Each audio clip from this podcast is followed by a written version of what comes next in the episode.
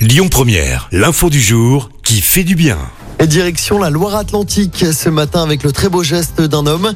Dans la commune de Pornichet, une villa classée et estimée à 2 millions d'euros a été donnée au Secours catholique. Une villa majestueuse de 300 mètres carrés située dans un parc arboré de plus de 600 mètres carrés à seulement 200 mètres de la mer. Après la mort de sa maman, Yves a décidé en août 2021 de donner cette maison.